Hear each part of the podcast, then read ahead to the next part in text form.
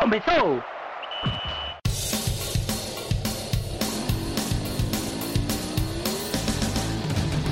Mas qual é pouca, eu só tomo por 10k. Eu sou obrigado a falar que esse programa aqui tá uma porra. Fala muito!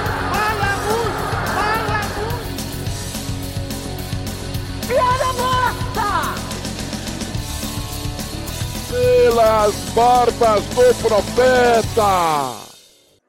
em uma terra distante chamada Camaragibe. E assim começava uma longínqua história do 29 acredito, DescubraCast, o podcast de futebol, de esportes, de coisas que tem eventos esportivos e coisas afins do Caixa de Brita. Eu sou o Vitor Aguiar e vou parar de enrolar vocês com coisas sem sentido. Enrolando chamar- por quê, Vitor? Ah, tá querendo devolver. Faça a apresentação Olha, direito. Tá querendo Exatamente. me interromper. Ah, muito bem, muito bem. Exatamente, esse que, exatamente. Esse que me interrompeu agora foi o Clisman Gama. Isso aí, fala galera, tudo de boinha aí. Vamos embora que nessas longínquas terras de Camaragibe que ficam de um lado a noroeste do UR Longe, mas tem futebol surgindo por lá, com dinheiro. Pois é, e quem também entende de terras longínquas é a nossa moradora do litoral alagoano, Sofia Torres, que está aqui fazendo sua primeira participação na temporada do DescubraCast. E aí, Sofia? Olá, pessoal. Vitor é muito engraçadinho e esquece que ele mora na puta que pariu. De carro demora um terço do tempo que você leva para chegar no centro do Recife. É só o que eu tenho para dizer. Mas isso são apenas detalhes, porque eu não vou dizer pra gente rodar a vinheta, porque você já escutou a vinheta. Então a gente pode dizer logo sobre o que é que a gente vai falar hoje, porque hoje a gente vai falar daquilo que tenta voltar para o passado para trazer uma coisa para o futuro. É o Retro Futebol Clube Brasil, clube empresa daqui Do- de Do teu Verdade. futuro emprego, né, Vitor? Hum, Se você está dizendo, né? Vou... Questão de tempo. Tá bom, tudo bem. O Retro Futebol Clube Brasil, clube empresa daqui de Camaragibe, que surge com altos investimentos, está estreando agora no Campeonato Pernambucano, está fazendo sua primeira temporada. Agora, quando você está escutando, já fez pelo menos dois jogos, um com o Central, um com o Santa. A gente está gravando aqui ainda antes do, do jogo contra o Santa, então a gente não vai entrar aqui na situação do, de placar do jogo, de análise do time. A gente vai realmente falar sobre a equipe, o que está por trás da equipe, a estrutura, o investimento, o pensamento de futebol de base e até mesmo o ódio que outras equipes estão alimentando em cima do retrô, que agora, por exemplo, no, no último final de semana, de quando a gente está gravando, o retrô fez um jogo no último sábado, dia 18, contra o Central em Caruaru, e na volta o ônibus que levava a torcida de volta para o Recife foi alvejado com umas pedras. Então, isso mostra que realmente tem já tem uma tensão aí no surgimento do time, então a gente vai debater isso, vai tentar entender tudo que está por trás do retrô. Então, E você, ouvinte, tenha certeza que você é privilegiado, porque não tem ninguém aqui na imprensa pernambucana, é, do, do meio assim, de redações, rádios, TV e afins, que entenda tanto do retrô quanto o Vitor. Então, ele sabe do que está falando. bem, vou, vou, vou aceitar o elogio. Não, não coloco minha mão do fogo. Virou Você assessor do clube, foi, Vitor? E ninguém tá sabendo? chamado de assessor, já fui chamado de setorista, já fui chamado de muita coisa. Então, Braço direito de Laércio. tá, essa aí Por eu aí acho que nunca me chamaram, não. Agora foi chamado. Pronto, tudo bem. Mas assim, Retro surgiu em 2016, chegou à profissionalização no ano passado, vice-campeão da Série 2 e agora estreia no Pernambucano. A primeira pergunta, Clisma, já para começar bem animado. O que esperar do Retro? Vitor, vejo que, por enquanto, é, por futebol, o elenco ainda é uma incógnita. Mas é aquela incógnita que dá para se esperar um algo a mais pelo aporte financeiro e estrutural que a equipe tem. É, até conhecer o CT agora em dezembro, inclusive estava com o senhor por lá. Então, é uma estrutura fantástica Tá que o. Retro tem. Evento relatado, se não me engano, no Clube da Insônia número 12. Pode voltar lá Por aí. escutar. por aí. A final da Copa Pernambuco e uma estrutura do caramba que tem por lá. Jogadores que que passaram pelo, pelo trio de ferro da capital estão lá no retrô, outras jovens, jovens apostas. É, é uma equipe que tem apostado nas suas categorias de base, formado bons jogadores. Então, é uma incógnita ainda por ser primeira participação. É, ano passado que estreou na Série A2 e já subiu de primeira, mas ainda assim, por toda essa questão por trás, dá para se esperar algo grande do Retrô, algo um time que vai chegar e vai incomodar sim. Já chegou na nessa estreia metendo 2 a 0 no Central. A gente não vai saber, pelo menos agora na gravação, ninguém tem bola de cristal para prever quanto que vai ser o jogo contra o Santa Cruz, mas é um time que vejo realmente vai dar trabalho, vai ser chato e que se brincar, se deixar, pode beliscar alguma coisinha a mais. E Sofia, assim, tu, como uma grande parte dos ouvintes sabem, tu é mineira, tu vem lá de Minas Gerais, um estado que tem equipe, é, clubes empresa ah, como é, mineira de Minas Gerais, não né? eu percebi a redundância. Você me jura? Eu percebi, eu percebi. Mas assim, lá no estado tem o a Tombense, que está disputando a Série C, também tem o Coimbra agora chegando na primeira divisão de Minas. Como é que tu Contratou sente? o glorioso Alan Dias. Nossa. Nossa. Assim, como é que tu sente essas, esses clubes e empresas assim, que surgem com esse investimento, esse grande aporte financeiro para tentar conseguir algo mais? Como é que tu sente esse, essa situação? Assim, como o Clisma falou, é muito cedo para prever o que o retrô pode fazer, o que pode conseguir nessa, nessa temporada do estadual. Realmente, investimento é uma coisa que ajuda muito. O clube tem, não sei se posso dizer o melhor CT, né? Diferente de vocês, eu não vivo constantemente nos CTs dos clubes por aqui. Mas tem uma puta estrutura, um CT muito bom está investindo bastante nas categorias de base e pode disputar alguma coisa assim. A gente ainda não pode prever muitas coisas e nem garantir nada, mas realmente esse esquema de clube empresa com investimentos muito altos é algo bom muito bom, na verdade, momentaneamente, se parar para pensar, mas tem que ser trabalhado a longo prazo. Porque a Tombense, por exemplo, está na Série C, mas no estadual, que é onde a gente mais vê ela jogar assim, já faz um tempo que não incomoda tanto. Antes incomodava mais, porque foi é um investimento assim, que se você focar só em resultado imediato, pode acabar muito fácil. Então, acho que voltando para o retrô, tem que ser algo mais a longo prazo. É, foi fundado em 2016, agora vai 2020 faz quatro anos, está começando a crescer agora e esse pode ser um ano bem decisivo para saber o que vai acontecer com o clube essa questão do Tombense, é, eu acho que tá, a, a, principal diferença acaba sendo exatamente o tempo. A Tombense é uma equipe que é centenária e foi, de certa forma, adquirida por um grupo de empresários que começou a utilizar a Tombense para ser o, o clube que ia emprestar os seus jogadores para os outros times, até que um dia eles pensaram, ué, por que não, não aproveitar e fazer um time de verdade? Aí o time conseguiu chegar nesse nível intermediário que está aí, enquanto Coimbra tem uma situação um pouco mais parecida com o Retrô, um clube que surge agora na primeira divisão, um clube muito jovem, bancado inteiramente por um financiamento, no caso da Coimbra, do BMG, que é, não sei exatamente se dona, se grande patrocinador, mas quem comanda a equipe, e no caso do Retrô, o Laércio Guerra, que é o dono da Unibra e de algumas outras empresas de um porte um pouco menor que a universidade. E no, nesse caso também, também costuma trabalhar com jogadores mais velhos, não faz tanta formação de atleta. Mais velhos não. Pega jogadores jovens, mas não forma tão, tão bem, enquanto o Retro está investindo aí na formação, exatamente com esse pensamento de formar e tal. Como é que tu vê esse surgimento do retrô, essa ideia de fazer um futebol, como eles dizem, um futebol raiz, um futebol para voltar ao que era o futebol dos anos 80, de investir muito na base. Como é que tu vê esse surgimento da equipe?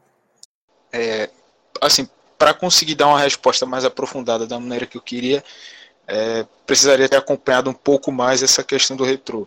Mas me agrada de ver um, um time que tem essa uma mentalidade de jogo, uma filosofia que é, é implantada desde o, a sua base, desde as categorias mais, mais novas, meninos mesmo, garotos, e aí vai se mantendo até chegar no profissional.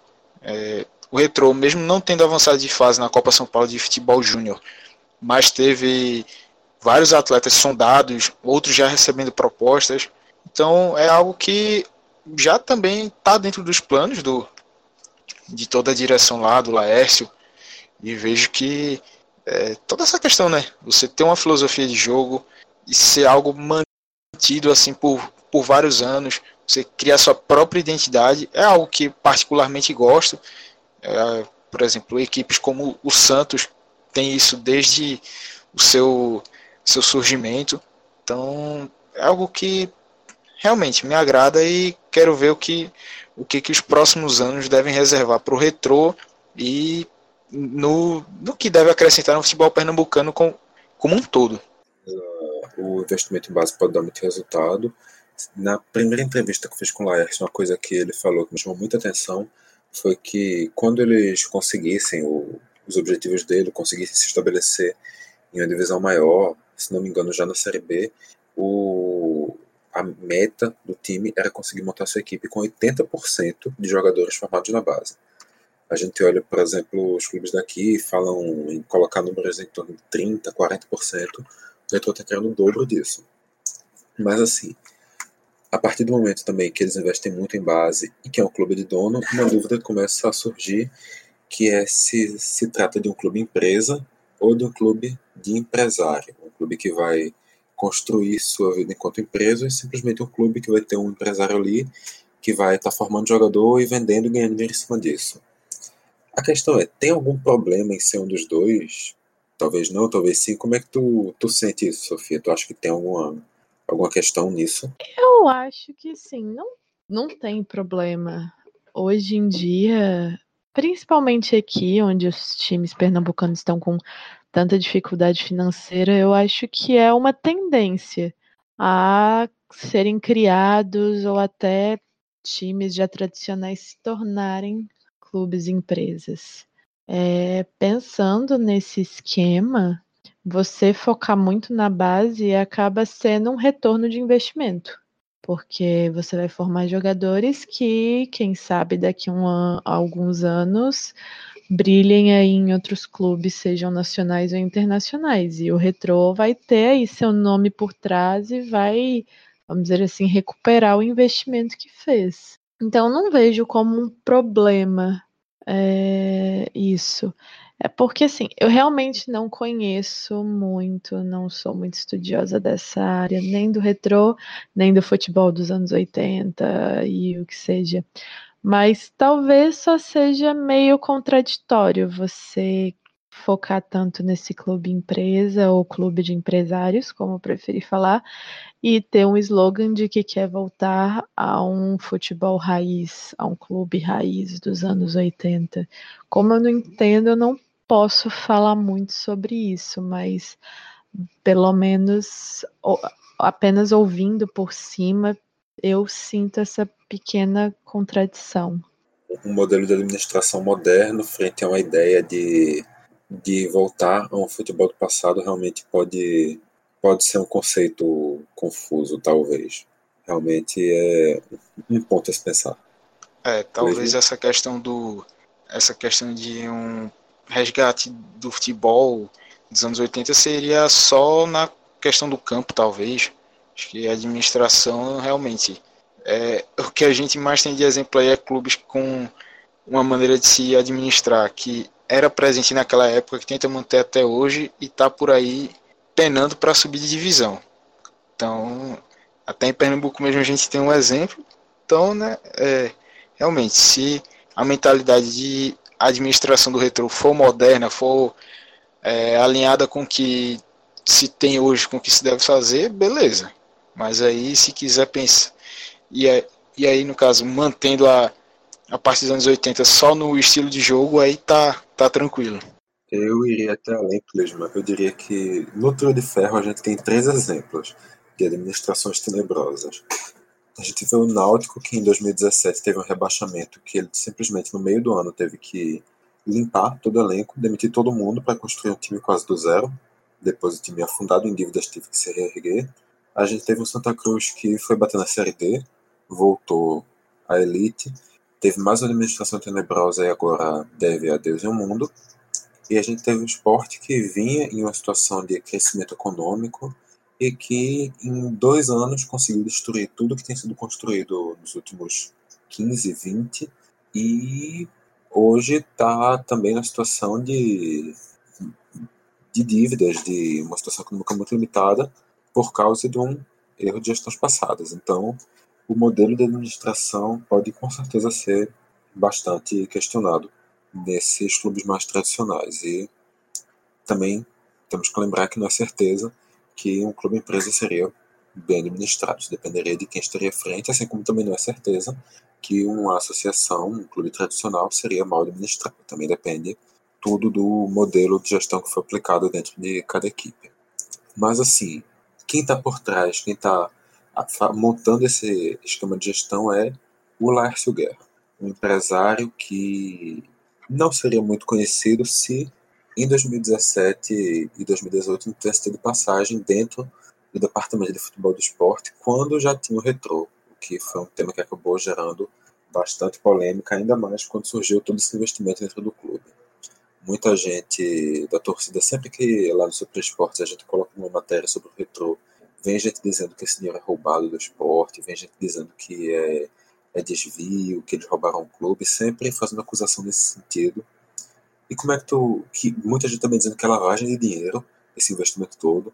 Como é que tu vê, Clisma, essas acusações? São só. Tem algum fundo de verdade? A galera só tá acusando por, por raiva? Tu vê alguma coisa aí ou não dá pra levar muito em consideração? Aquela, pra se acusar sem provas palpáveis sobre isso, ficando tudo no campo da especulação, é, é complicado, realmente. Uh, lógico, tem toda essa raiva que o torcedor do esporte, é, boa parte, criou com relação ao Laércio, por ele fazer parte da, da direção que rebaixou o time para a Série B novamente, que estava dentro desse, desse processo aí de uma gestão que afundou a equipe em dívidas de novo.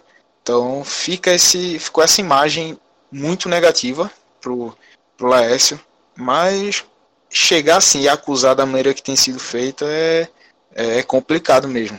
Sem prova, é, fica muito na passionalidade do torcedor mesmo. Eu vejo nessa questão, Vitor. Vitor, você como rubro-negro. Sim. Seria amigo do Laércio? Eu não vejo. Eu não vejo problema nisso. Mas ele já é.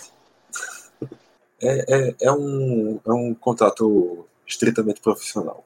O, eu não vejo nenhum problema nisso. Eu acho que a administração da qual ele participou foi realmente uma série de erros que são incoerentes, que não faz sentido, mas do que se fala dele, do que se acusa ele, são coisas que, na minha visão, chegam próximas a ser incoerentes. Não sei, pode ser muita inocência minha, não, não vou aqui colocar minha mão no fogo para defender ninguém, mas quando falam que é que ele está colocando esse dinheiro no retrô para lavagem de dinheiro. Mas ele está dizendo o tempo todo que esse dinheiro está sendo investido do dinheiro dele. Desde o início ele está dizendo isso. Então ele é obrigado a declarar os 35 milhões que ele colocou para construir a estrutura do CT. Ele é obrigado a, a declarar os 50 milhões que ele está pensando em gastar para construir o, um estádio para o clube. Ele é obrigado a declarar o dinheiro que ele está colocando para investir no, na, na formação do elenco tudo se ele é obrigado a declarar, uma vez que é ele que está colocando esse dinheiro. E além disso, o dinheiro que ele roubou do esporte, só de investimento em estrutura, são 35 milhões de reais. Assim, o rombo no esporte foi grande? Foi, mas para dizer que um um ex-diretor de futebol conseguiu levar 35 milhões para colocar no clube dele, eu acho que é um pouco de exagero também. Eu realmente acho que é um pouco, sei lá, histeria coletiva, alucinação, exagero, ódio coletivo. Não sei exatamente, mas eu não vejo muita, muita coerência nessas críticas que são feitas. Então, não, eu particularmente não vejo nenhum problema na, em ter uma relação profissional com, com o Laércio. Favor, editor, antes de Vitor falar além disso, colocar o áudiozinho de Eduardo Batista pedindo a fonte. Fala quem é a fonte. Então, quando você der uma notícia, fala a fonte. Fala de onde veio. Realmente é uma situação que, que não é fácil, muita polêmica, mas assim, uma coisa que não dá para negar que o Lárcio é, é sonhador. O Lárcio quer daqui a quatro anos, quatro, daqui a quatro anos não, daqui a quatro anos era no final do ano passado. Em menos de quatro anos está disputando a Série B do Brasileiro, está conseguindo aí uma série de acessos. Agora não vou aqui lembrar exatamente qual era o ano, mas os anos que ele pretendia atingir as coisas, mas eram realmente traços bastante almejando tiros altos, conseguindo acessos seguidos, conseguindo classificações rápidas já no próximo ano, estando aí numa Série D, numa Copa do Brasil. Assim, será que não é ilusão demais pensar em um sucesso tão rápido e tendo que conquistar tanta coisa em tão pouco tempo, com pouco espaço para falhar, ainda mais para o projeto que começou quase agora? Como é que tu vê essa, essa pressa toda, Sofia? Rapaz, assim, se já tivesse disputando a Série D, eu até falaria que é. Assim, que não é tanta ilusão.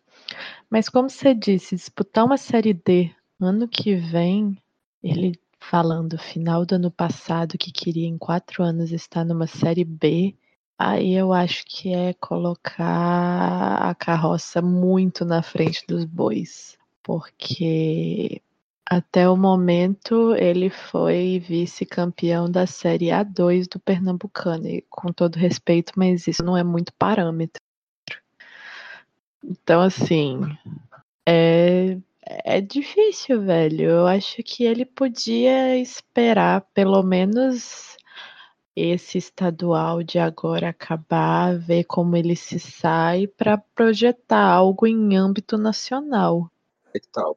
Realmente parece ser uma coisa já visando muito longo prazo, tentando conquistar coisas realmente rápido, que no caso já seria um acesso para a série uma classificação para a Série D nesse ano e nos próximos três anos conseguir mais dois acessos, um para a Série C e um para a Série B. A questão é que, considerando a Série, a, a série D, são vários mata-matas, se não me engano, três mata-matas até chegar ao acesso, e na Série C você também passa por um mata-mata e, convenhamos, além do mata-mata, o planejamento lá do início do ano pode não pesar tanto, o momento ali pode decidir mais e não tem como controlar isso tanto, mesmo com um investimento de folha ainda maior. Na tua visão, Clesma, como é que tu, tu sente isso, esse planejamento todo aí do retrô? É um planejamento muito otimista, com bastante ênfase nesse muito. É, vejo algo complicado porque não é só dinheiro que faz um time chegar na, nas situações. É, vamos ver né, se, se o Retro conseguir a, classificação para a Série D e aí tiver realmente um, um aporte financeiro muito acima, com qualidade, jogadores com qualidade bem acima da média da disputa da Série D, para aí sim conseguir o acesso e fazer o mesmo processo na Série C, aí tudo bem, eu vejo que realmente pode conseguir esses acessos de maneira mais tranquila. Mas se for algo mais equiparado com, com as duas divisões, pelo fato também de ser um time ainda jovem, muito jovem no, no cenário é, nacional. E ainda mais também de questão de ter jogadores mais. Não só jogadores, mas a, o clube em si mais calejado para essa, essas disputas de mata-mata, principalmente, que são um, um campeonato à parte. Então, da maneira que o cenário de hoje, é, a gente como só tem como se basear nele, mas no cenário de hoje, vejo é, é um passo maior do que a perna pode dar. É, é algo que o retro, o próprio Lécio, talvez é, tem, deva tomar um pouco mais de, de cuidado ou ser um pouco mais de pés no chão com, com essa questão aí. Como o Vitor disse, ele é um sonhador. Mas é, é, porque eu realmente não sei. Mas o Retro já jogou competições de mata-mata ou só pontos corridos? Pontos corridos. Que o Pernambucano da Série 2 eram oito, eliminava, viravam seis, eliminava, viravam quatro, eliminava, viravam dois, mas sempre em pontos corridos até a final, claro. Mas sem, sem fase de mata-mata. E tem a Copa Pernambuco que eles disputaram com uma equipe mista, não foi, não foram os profissionais. E também, na verdade, acredito que nem se classificou na Copa Pernambuco. E agora, no Pernambucano, passando de fase, no caso ficando entre os seis primeiros, vai ter a primeira participação na mata-mata. Mas lembrando que também, o Clisma falou, não só o elenco calejado, mas também o clube. É importante lembrar que a comissão técnica atual do Retro é uma comissão que foi promovida. Durante a Série 2 foi treinada pelo Pedro Manta, um treinador aqui muito experiente aqui em Pernambuco, é, que conseguiu dois acessos seguidos, inclusive na Série 2, foi campeão da, da Série 2 do ano anterior pelo Petrolina e agora vice-campeão pelo Retro. Mas na saída do Pedro Manta, que voltou para Afogados, eles promoveram o treinador do, do Sub-20. E o, o, no Sub-20 quem assumiu era quem estava no Sub-17. E assim por diante, foi uma questão de promoção. Então talvez eles vão apostar mais em uma cultura interna na comissão técnica, o que também pode colocar aí mais uma dúvida quanto ao, ao possível bom desempenho do clube. Também aqui não querendo jamais questionar a qualidade desses treinadores, apenas dizendo que não se tem uma referência tão boa para se confiar neles sem, sem que eles mostrem isso antes. Tá questionando sim, Vitor. Questionando a referência que a gente tem deles, não estou questionando a qualidade deles. Não estou dizendo assim, você é ruim, eu estou dizendo, você é ruim? É uma pergunta, não uma afirmação, entendeu? Então tá questionando pro caralho. Ah, Sofia, são detalhes, detalhes. Não, não nos apeguemos a detalhes. Mas assim, o retro tá com esse planejamento e a maneira do retro chegar realmente está sendo o dinheiro. Um grande investimento, uma estrutura de ponta. A Sofia no início mencionou, é, questionando se era o melhor dos CTs, pelo menos daqueles de Pernambuco. Aparenta ser o melhor e do que falam em bastidores seria o melhor do Nordeste. Acredito que agora com o lançamento do novo CT do Bahia, ele já tem sido ultrapassado, mas com certeza um dos melhores CTs aí do norte, nordeste e centro-oeste do país. E investindo muito em futebol de base, trabalhando com jovens desde o sub-7, sempre mantendo essa filosofia de jogo. Essa é a receita que eles tu acha que falta alguma coisa nesse caldo? É, para mim, tá seguindo o caminho certo. É um trabalho realmente de longo prazo.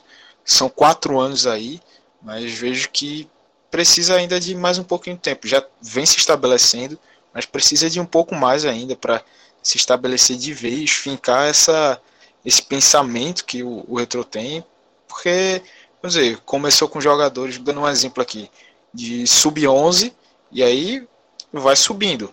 É, conforme o tempo vai passando, esses jogadores que seguirem por lá vão chegar ao profissional, e aí sim vai, a gente vai ter um, um real exemplo do, do atleta que passou por todas as categorias, por todo esse processo, para ter esse modelo de jogo já internalizado em si e para realmente mostrar, ó, essa aqui é a filosofia do retrô, a gente é, cria jogadores assim, tem atletas desse, é, desse estilo que a gente pretende, dizer, um meia de velocidade, mas boa capacidade de armação, é, um centroavante que além de ter força física, também tem qualidade para participar da construção de jogadas e por aí vai. Então, realmente, é um trabalho a longo prazo que vai sendo feito, que vai se estabilizando, vai se enraizando, na verdade, e pelo menos no caminho certo a, a direção do Retro está com esse pensamento. Eu acho que, como o Glisman disse, é realmente um caminho certo para quem quer um resultado a longo prazo. Acho que esse é o foco, longo prazo. É, o retrô, como todo time, tem que começar de algum lugar. E por mais que tenha dinheiro para caralho investido, eu não acharia certo também contratar jogadores de nome e não focar na base? Porque esses jogadores de nome, alguém oferece mais dinheiro, eles saem. A base você está construindo ali. Você está construindo o jogador, você está construindo uma filosofia de jogo, tudo isso. Então, assim, isso é, é até muito por isso que eu acho que quatro anos para você já estar tá numa série B é pensar, é sonhar demais. É um trabalho a longo prazo. Você está construindo um time que um dia, quem sabe, pode estar tá despontando lá no topo. Mas isso acontece aos poucos, é uma coisa demorada. Então, assim, eu acho que o Retro tá fazendo certo em investir na base, em apostar nos jogadores deles, jogadores que eles revelam, mas também não pode querer resultados imediatos, é algo a longo prazo. Por outro lado, eu acho que precisa de alguém ali que já tem experiência, seja como jogador, seja na comissão técnica, tanto faz mas eu acho que precisa ter alguém ali com essa experiência de mercado mesmo, principalmente para um time que quer estar tá constantemente subindo de divisões, de patamares no futebol. Eu acho que precisa de jogadores ou é, membros da comissão técnica que entendam como que é jogar um mata-mata, como que é jogar uma Série B, como que é jogar uma Copa do Brasil, para vamos dizer assim, auxiliar esse pessoal da base, esse pessoal que está ali fundando e ajudando o time a crescer. Sim, Sofia, uma coisa que tu, que tu comentou é a questão de não poder esperar esse retorno tão rápido. Mas será que o, o tamanho do investimento não coloca um pouco essa pressão? Tem investido tanto dinheiro em um clube novo, de certa forma, faz surgir uma pressão para que ele dê esse resultado imediato? Então, Peraí, é, rapidinho. É, só um, um adendo aí, Vitor. É, essa questão de pressão, eu discordo, já a, me intrometendo aqui no meio, porque é uma equipe nova que realmente, querendo ou não, a torcida é, é pequena, o próprio dono do clube é quem manda lá, então essa pressão não vejo surte muito efeito aí, não. Se puder já, já adiantar aqui o que, que, que eu penso, não vejo muita, muita questão de pressão, não. Laércio lá vai, vai ter a, a pressão, vamos dizer assim, é maior parte dele mesmo, o pensamento dele quanto a alcançar o, esses objetivos propostos. Se vai alcançar em 4 anos, 5, 10, beleza. Mas aí o dinheiro é dele, ele que manda, desmanda, que vai gerir lá. Então é o controle é dele e a pressão, de certa forma, é ele também que vai poder medir e controlar. Né? Acho que controlar não seria bem a palavra certa, mas tá, passa muito pelas mãos dele. É uma, é uma forma de, de ver a situação. Realmente só o tempo dirá. Na verdade, na verdade, nem o tempo dirá, porque o que se passa na, na visão do Laércio, só ele mesmo poderá saber, não tem como ter certeza de como ele vai, vai analisar essas situações a, a longo prazo, a médio prazo, até mesmo a, a curto prazo, caso não engrene em primeiro momento o retrô. Mas, assim, a gente já discutiu aqui a importância, a relevância que o retrô pode ter. Eu vou poder responder? Ah, claro, claro, claro, claro. À vontade. É porque você tinha perguntado para mim, só por isso. Eu, eu, viajei aqui. Com a palavra agora, Sofia Torres.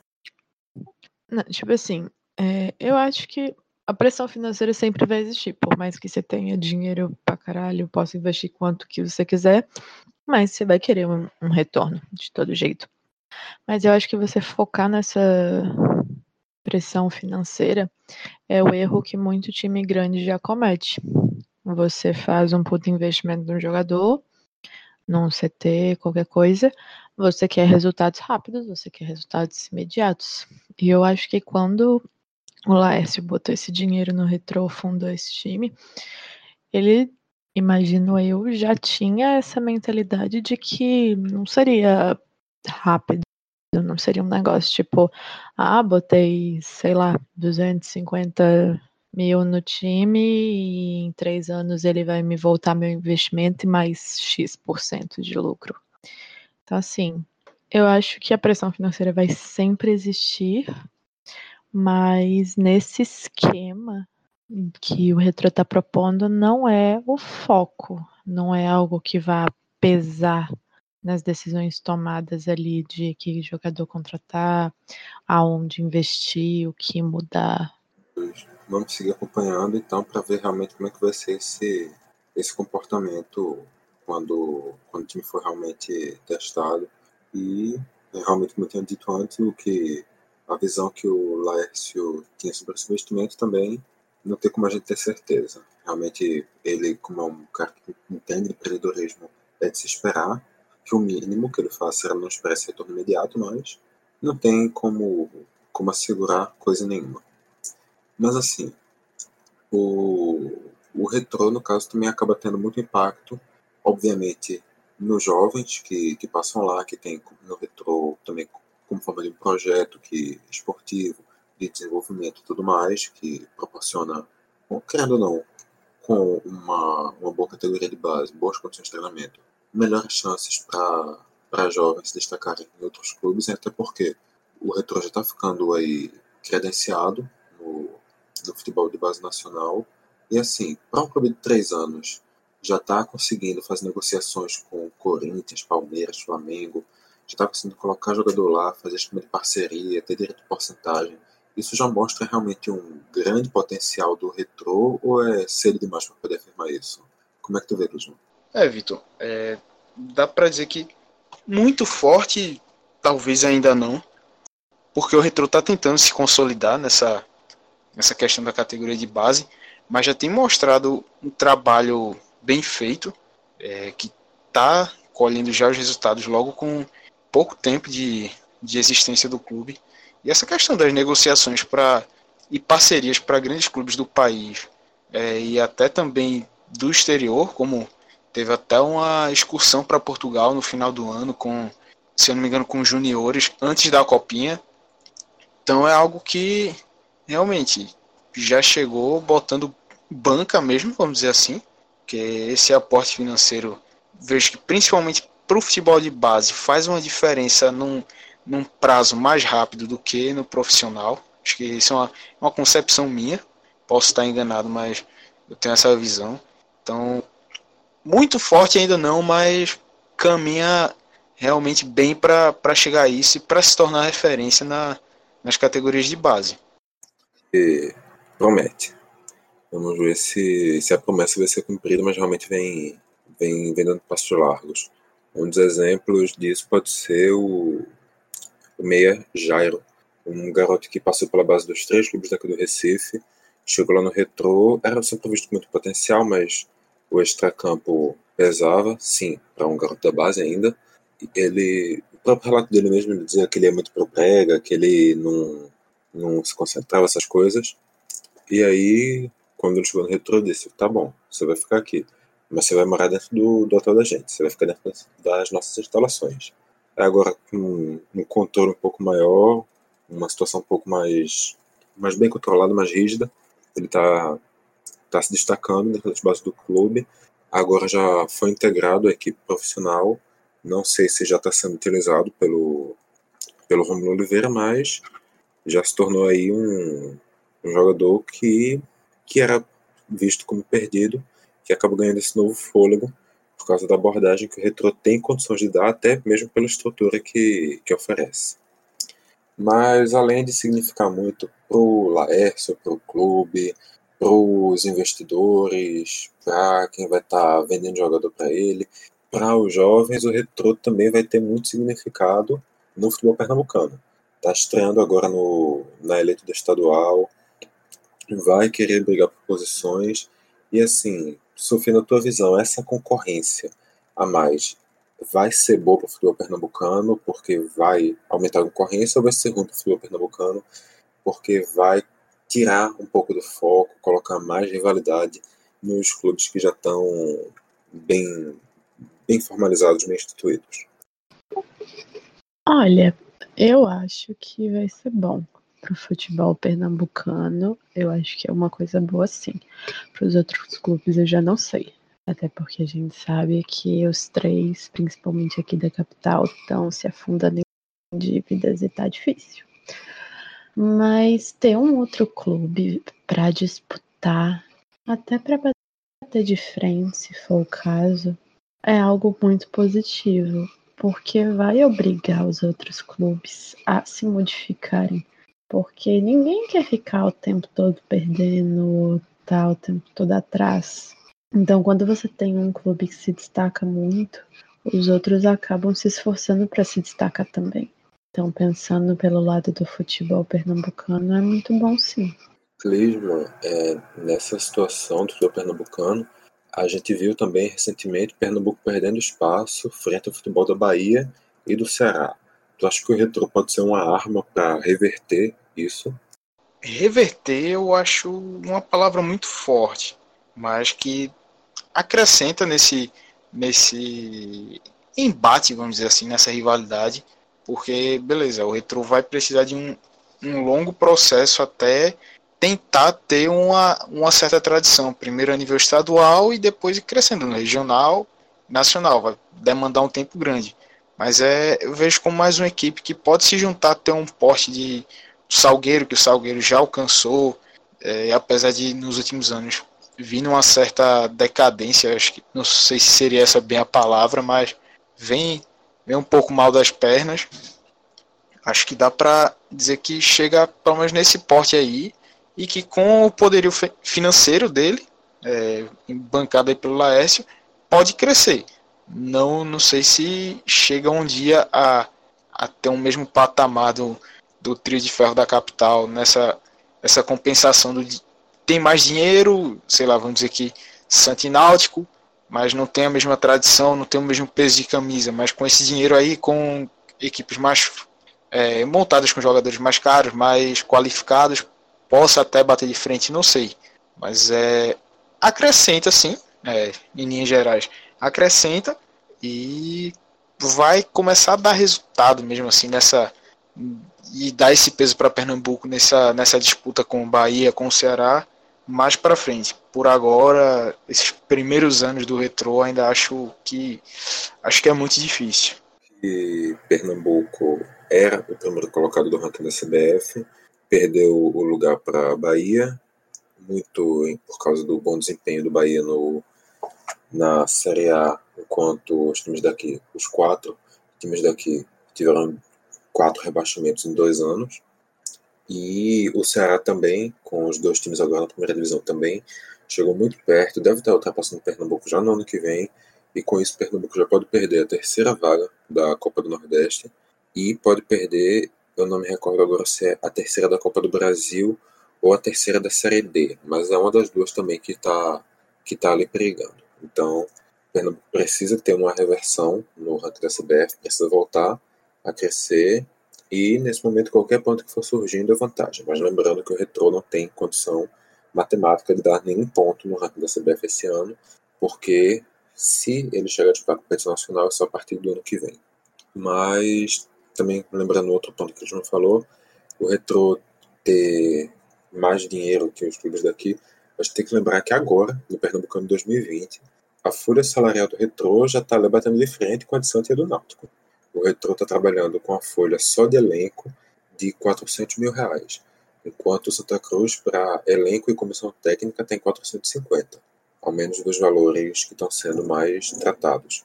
Então, assim, a diferença é mínima, para não dizer que o Retro pode estar um pouquinho à frente. E isso já mostra algum poderio. Mas, de certa forma, também o Retro trouxe jogadores mais desconhecidos. Beleza que o Santa trouxe muito jogador é, realmente não tem tanto nome no cenário nacional, mas ainda assim trouxe atletas que estiveram numa Série B recentemente, que jogou, até o caso de Dira que jogou uma Série A, tem nomes mais qualificados, diferentemente do Retro, que mesmo com a folha semelhante, mas tem atletas bem mais desconhecidos mesmo, sem tanto renome no, no futebol. Eu vejo por essa ótica, Vitor discordo um pouco de tu, Clisman. Eu realmente concordo que os melhores nomes do, do Santa Cruz estão muito à frente dos melhores do Retrô. Mas o elenco do Retrô, na minha visão, tem um equilíbrio muito maior. É uma situação muito mais fácil. Você perder uma peça e você substituir por uma outra de nível parecido. Não, sim. Isso aí já é outro ponto, porque o Santa Cruz ainda está no processo de formação. É, total de atraso. O, já o Retro não, o Retro já vem com a equipe montada aí e com tudo bem mais encaixado. É uma equipe já, é, se dá para se dizer que está pronta, enquanto Santa Cruz já, mesmo tendo começado a temporada, está em formação. Aí, beleza, são pontos diferentes.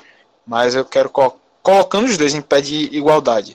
Vamos dizer que o Santa tem hoje um elenco, um elenco pronto aí, trouxe mais algumas contratações de nível semelhante ao que tem.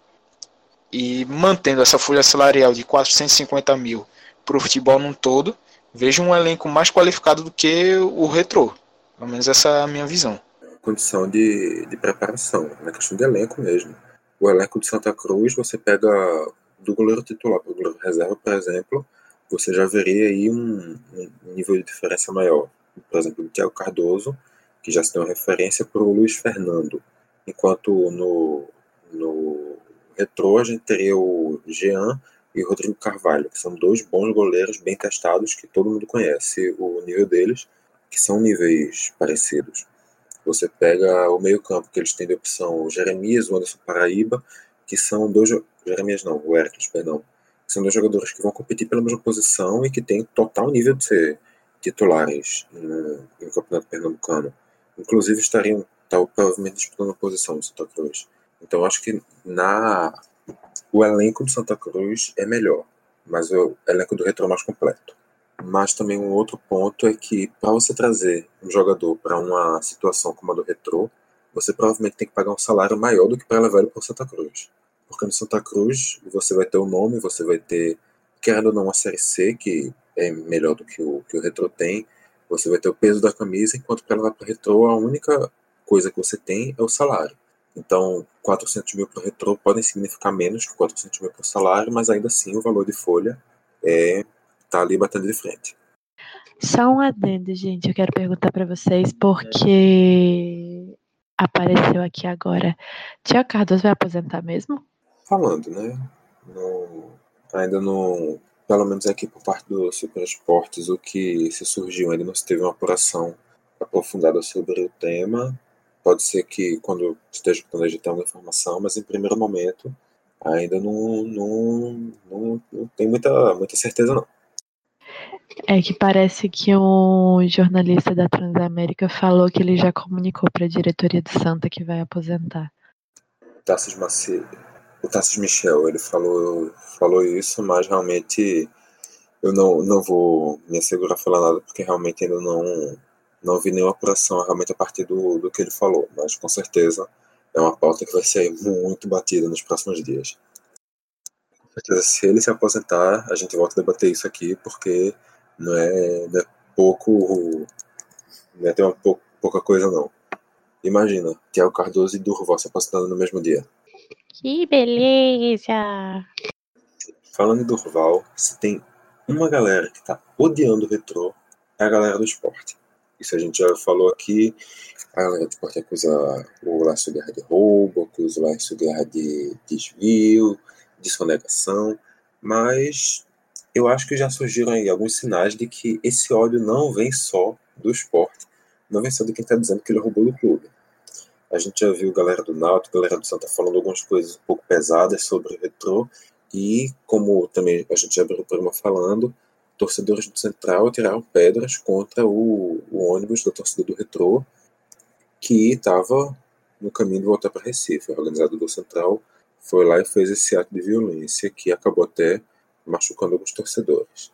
Então, assim, é, por que esse ódio? O que é que tu acha que pode ocasionar um, um ódio por um time que, na verdade, até nunca sequer teve uma história de rivalidade contra o seu time? O que é que tu acha, Sofia? Olha, é, o esporte eu até entendo. Os rubro-negros não gostarem do retrô, eu até entendo por tudo que se especula por aí. Os outros, realmente, eu, eu não sei de onde pode vir isso. Não sei se talvez pelo deboche do time, né, das coisas que aconteceram nos últimos dias, de e de todas as outras especulações de que a torcida do Retrô são estudantes da Unibra que ganham pontos extras ou, ou presença na aula, sei lá, de ir pro amistoso com Bahia de feira e depois perder falar que não teve jogo. É, não sei, é a única coisa que eu consigo imaginar, sendo bem sincera.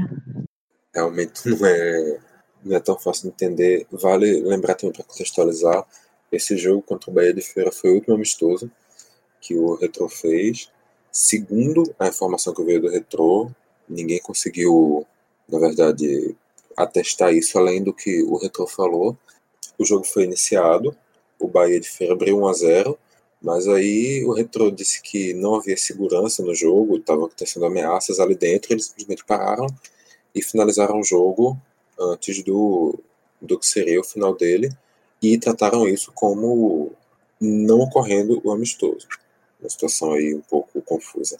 É, isso eles falaram depois das pessoas irem até o Twitter e falar que o jogo tinha acontecido sim, porque no começo sim. eles tinham postado sim. falado que não tinha jogo nenhum, que não deu nem para começar o jogo. Aí o povo foi falar: "Não, teve jogo sim, a gente viu nos stories do Bahia". E ele disse: "Não, teve, mas não teve. A gente começou, mas não tinha segurança, então a gente resolveu não seguir o jogo". Agora eu fico imaginando, tipo assim, né? Caralho, que esquema de segurança que precisa para um jogo amistoso entre Bahia de Feira e Retrô. É tipo assim, né? Muito complicado. O eu questiono é nem qual é o esquema de segurança que precisa.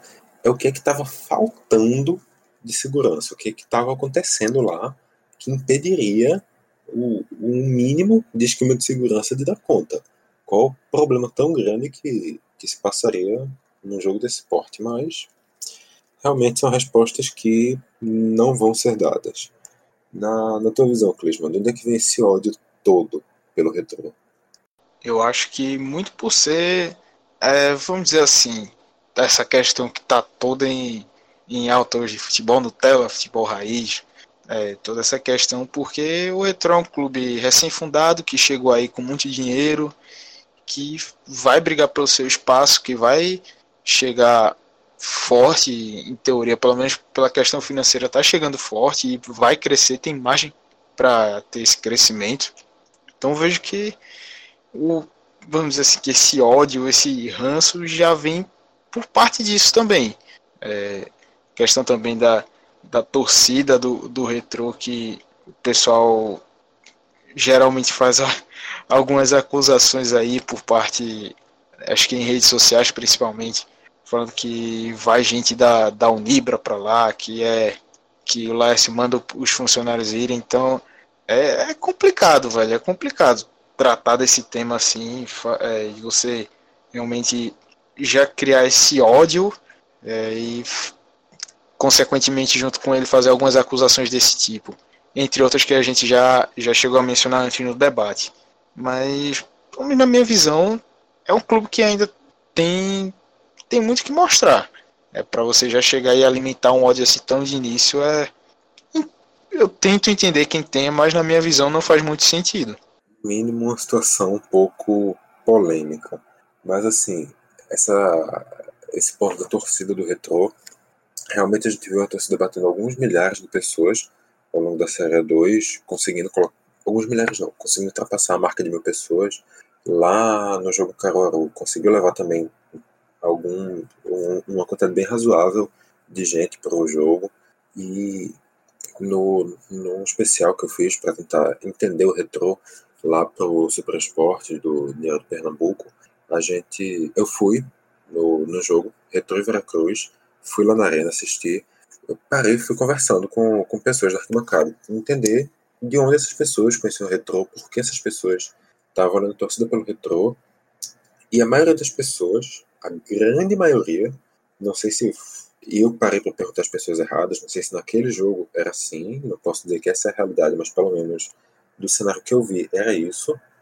Eram pessoas que diziam que ali eles estavam porque o filho, porque o neto, porque o sobrinho, porque o alguém da família, alguém próximo, atuou nas categorias de base e eles passaram a gostar e acompanhar o clube por causa disso eles sempre iam para os jogos com uma maneira de apoiar aquele parente, mesmo que ele não tivesse naquela na categoria que estivesse jogando ali.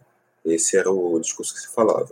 Mas também vale lembrar que o Retro para a maioria de, desses torcedores, não cobra, não cobra ingresso e nem transporte. Você simplesmente locomove até o ponto de encontro, que costuma ser ali na Unibra, eles embarcam em um ônibus e vão numa caravana até o estádio e entram lá sem custos. Agora, no jogo contra o Santa Cruz, pelo, até onde se viu, vai ter uma cobrança regular de ingressos, mas também pode ter muitas de gratuidade, não tem como, como assegurar isso também. Mas realmente o discurso, a maioria das pessoas costuma ter esse discurso do, pelo menos no jogo que eu fui lá questionar, o discurso era de família. Algumas pessoas diziam que era porque gostava do projeto, teve gente que disse que era porque gostava de futebol, teve gente que disse que nem conhecia o clube, estava indo lá só para conhecer a arena, a gente disse que era porque era da cidade, de Camaragibe. Ah, meu filho, de graça até eu ia. O que mais, o que mais teve foi motivo diferente para ir lá assistir o retrô. Inclusive tinha gente bem conhecida aqui do futebol de Pernambuco que estava lá assistindo o jogo. Neco, por exemplo, ex-treinador do, do Salgueiro do Esporte, Gideão, ex-goleiro do Náutico e do Salgueiro. Um bocado de gente estava por lá assistindo o jogo e hum, terminaram que não acertaram com o retrô por esse ano. Signifique isso que isso possa significar. Mas, sim, alguma coisa mais a acrescentar esse ponto da torcida? Vitor, se Volga falasse que te dava presença em todas as aulas, você convencia sua família a ir assistir um jogo do IML? Filha, eu convencia meus vizinhos, eu convencia meus inimigos, eu convencia todo mundo. Tipo assim, metade da população do planeta Terra ia ser convencida por mim a ir assistir o jogo, porque tem coisa que a gente não precisa passar. Pra quem não sabe, não é um Instituto Médico Legal.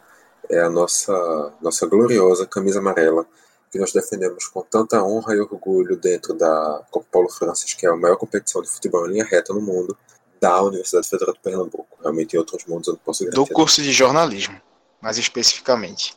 É, você tem razão, você tem razão.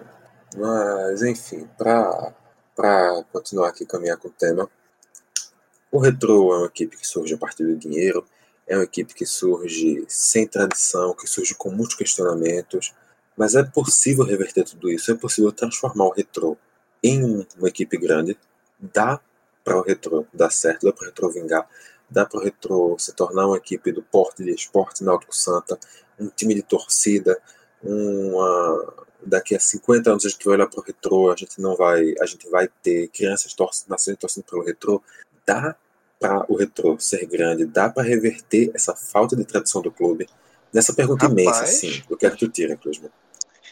É complicado, é um processo muito longo para se dar, para se acontecer, principalmente porque é uma equipe que está crescendo, está surgindo no futebol em um contexto totalmente diferente do que surgiram Santa Cruz, Náutico e Esporte. Foram em um momento de expansão da, do futebol, de popularização, de é, dele do esporte cair no gosto da, do povo.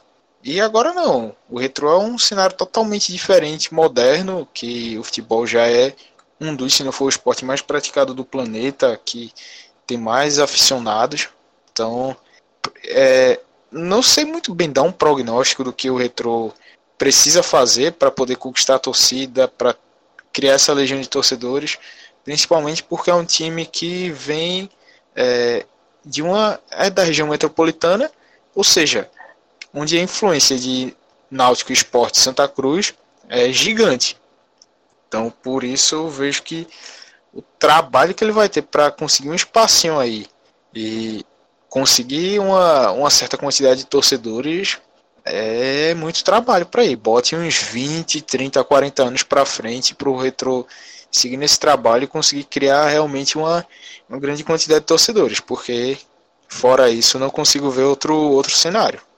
Lembrando que, as últimas oh. Lembrando que as únicas experiências que a gente teve de clube empresa aqui em Pernambuco, o Unibol Intercontinental, duraram uma quantidade minúscula de anos e acabaram sem deixar lembranças. Então, resta saber também se o Retro vai ter fôlego para aguentar continuar jogando futebol daqui a 40 anos. Sofia? É que ela vai dar, dá. Tudo depende da gestão. Daqui 50 anos, como o Vitor disse, podem nascer mini torcedorzinhos do retrô. Se a Unibra existir até lá, por que não? Mas dá, velho. É um trabalho a muito longo prazo, mas se não mudar drasticamente é, a gestão, se não resolver de uma hora para outra que, que é algo completamente diferente, acho que dá sim. Só que não vai ser da noite pro dia. Quem sabe daqui 50 anos. Eu acho que agora o que resta pra gente fazer é assistir, acompanhar e ver para onde vai o retrô, até onde o retrô consegue chegar. Se o retrô vai se tornar uma Chapecoense que vai subir, subir, subir e se firmar por cima. Se o retrô vai virar um Grêmio Barueri que vai subir, subir, subir, bater e cair com tudo. Ou se o retrô sequer vai chegar a isso, ou o que é que vai ser o retrô. Que o número de possibilidades são quase infinitas e a nossa criatividade com certeza está acabando, porque a gente já está gravando esse programa há tempo demais, né, Clesman? É, bem, bem por aí. Quando eu vejo a, a hora de gente já aqui com quase uma hora e quinze de gravação. Lógico que com a edição esse tempo vai diminuir, mas realmente surpreendeu. Deu uma, uma surpreendida. Foi um bocadinho de coisa para se falar sobre o retrô. É, um, vamos dizer assim, uma, um, um novo cenário que ele cria no futebol pernambucano. Acho que cenário dá para ser a palavra correta para encaixar nesse, nessa questão. Cria um cenário novo e que a gente ainda está desbravando e está vendo no que é que ele vai dar, onde que vai chegar. Mas é, é interessante é, o que o Retro tá, tá mostrando, tá proporcionando ao futebol pernambucano e vai trazer diversos desdobramentos aí. Então, Sofia, para a gente aqui já caminhar para o encerramento, se, se a galera quiser saber o que é está saindo do Caixa de Brita? Como é que a galera faz para saber o que é está saindo do Caixa de Brita? Você vai ter que me lembrar aí os arrobas, Vitor. Eu tô falando sério, porque eu não lembro de todo de cor, não, velho. Ajuda aí. Você tá vendo como é isso, gente? A galera, a galera tenta. A galera Por que, é que eu me lembre de 50 mil fucking redes só de cabeça. É só, eu não lembro. Roubo, eu não lembrava a senha do meu login Discord e você quer que eu lembre de todas as redes do caixa. Só isso. Quero. Mas tá bom, já que você não lembra, vamos. Tá exigindo muita junto. coisa, não. Já, já que você não lembra, vamos aprender juntos, você e quem tá ouvindo. Porque quem quiser acessar no Twitter faz assim: coloca lá, arroba, caixa breta e acessa. No Instagram, coloca lá, arroba, caixa breta e acessa no Facebook, facebook.com.br Caixa Brita e acessa, e no site www.caixadebrita.com.br. Não, não tem ponto .br não, esquece o ponto .br. Acrescentei ah, ponto .br que não faz o menor sentido. Ah, tá vendo, né? Tô vendo, tô vendo. Sabe o que é isso? É tu aí com pensamento ruim. Querendo dizer pra errar o negócio, tá vendo? Pois é, nesse clima assim de ninguém sabendo mais como é as coisas, que eu digo que você pode escutar a gente onde você bem quiser e que eu digo que o Caixa de Brita, o DescobraCast e Vitor e Clisma e Sofia agradecem a sua audiência e vão ficando por aqui. Isso aí, valeu, falou e até o próximo programa, né, galera? Vamos embora.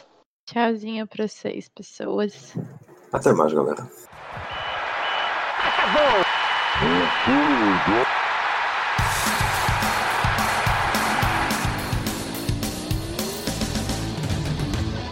É eu só tomo por 10k. Eu sou obrigado a falar que esse programa aqui tá uma porra. Fala muito! Fala muito! Fala muito! Piada morta! Pelas barbas do profeta!